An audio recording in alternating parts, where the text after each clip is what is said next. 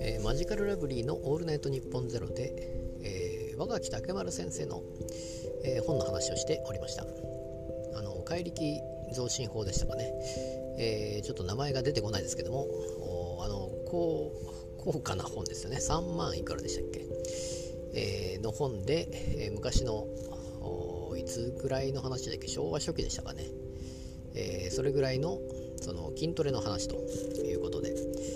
でやっぱりまあ歴史的なあまあ、価値も当然あるんですけどもその中身が、えーますごいと。いうことで野田さんが実際買ってみてですね、えーみんなで読んでみてこれはすごいと。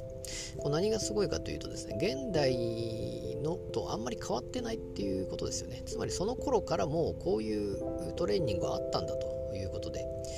これはなかなか驚きであったということなんですけども。まあ、そういう中でも面白いのはその人間を使うという、まあ、例えば、まあえーっと人間を背負って、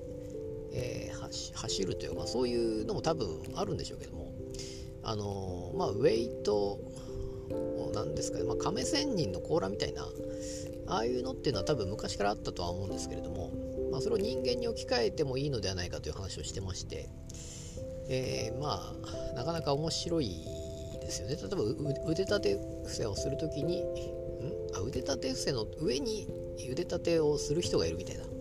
えー二重でできるみたいなことを言ってましたけども、まあ、上の人は普通の腕立てですけども下にいる人っていうのはそのウェイトを背負って腕立てをすると。